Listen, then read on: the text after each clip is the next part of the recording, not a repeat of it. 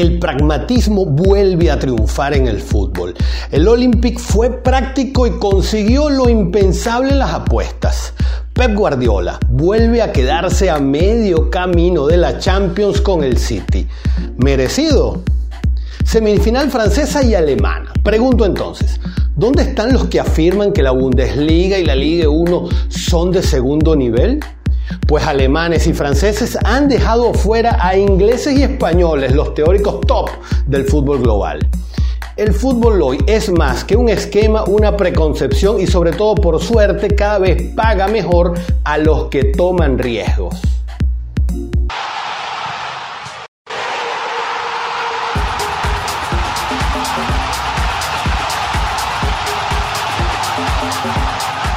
Hola, ¿qué tal? Bienvenidos a esta conversa futbolera que llamamos Fútbol en Línea. Mi nombre es Armando Naranjo, arroba naranjazos en Twitter, arroba fútbol en línea, el de este programa, y en Instagram, arroba fútbol en línea TV.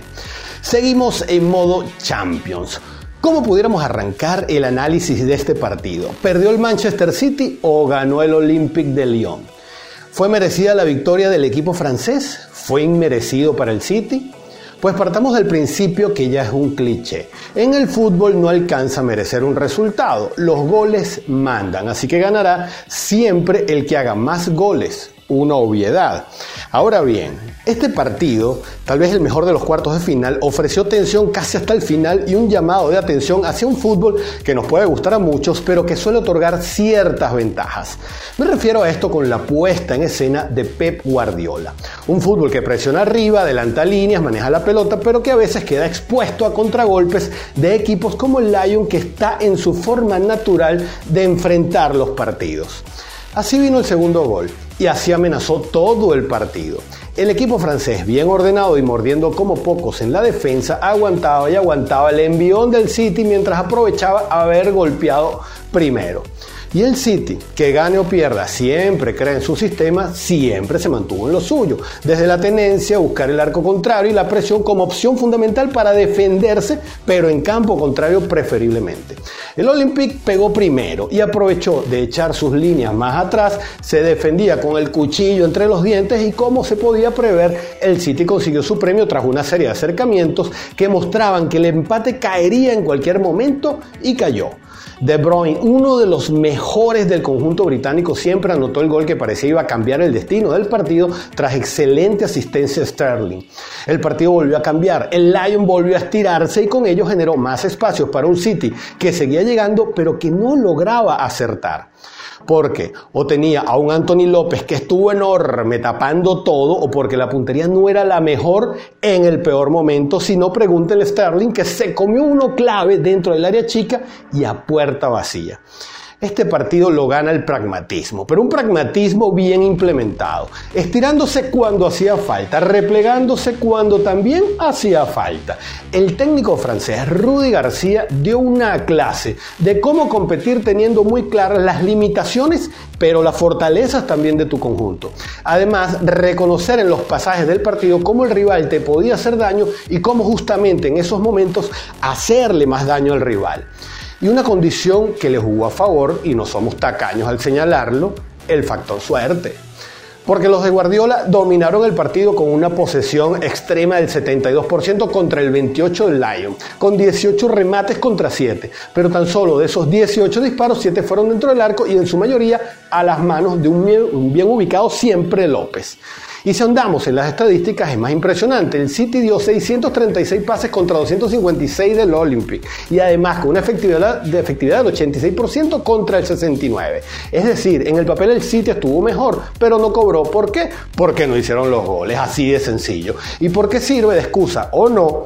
El tercer gol, cuando más, más cerca estaba el empate, llegó por un desastroso error del portero de Sor Moraes, regalando un rebote absurdo para este fútbol de Champions. Para la discusión luego podrá quedar el segundo gol del Olympic y la jugada del fuera de juego, posible en el pase previo o una falta en la jugada del jugador. Para el que iba el pase abrió las piernas sabiéndose en posición ilegal, haciendo una finta para la defensa que perdió ese instante, que sirvió para el despliegue en carrera del atacante que terminó matando la faena. Detallitos del bar, pero bueno, está ahí. Anécdota. Pero como se quiera o no, dentro de la justicia poética del fútbol, el resultado puede considerarse justo, más allá de los números, porque a veces los más pequeños tienen derecho a ganar cuando sobre todo se apoyan en lo que tienen para sacar a los grandes del camino. Esto es el fútbol y esto es lo fantástico que tiene. Es un 11 contra 11, no importa que uno cueste más de mil millones y el otro cueste casi 360 millones de euros. Lo que importa es cómo organices a los jugadores, las ganas que pongas en el terreno y la táctica que implementes para enfrentar al rival, sea del tamaño que sea fútbol. Alguno a esta altura podrá pensar, ¿por qué no hablamos de la sensible baja del Kun Agüero y tal?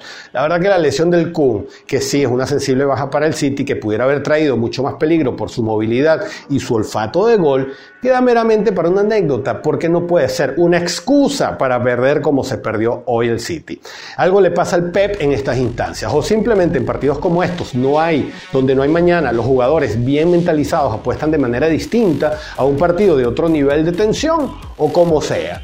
Partidazo, eso sí, de cuartos de final, por las opciones, por lo visto, por la entrega y claridad de conceptos de cada uno, por el contraste de estilo y porque como espectáculo fue un partido que mantuvo a todos en vilo hasta prácticamente al final. Esto es la Champions.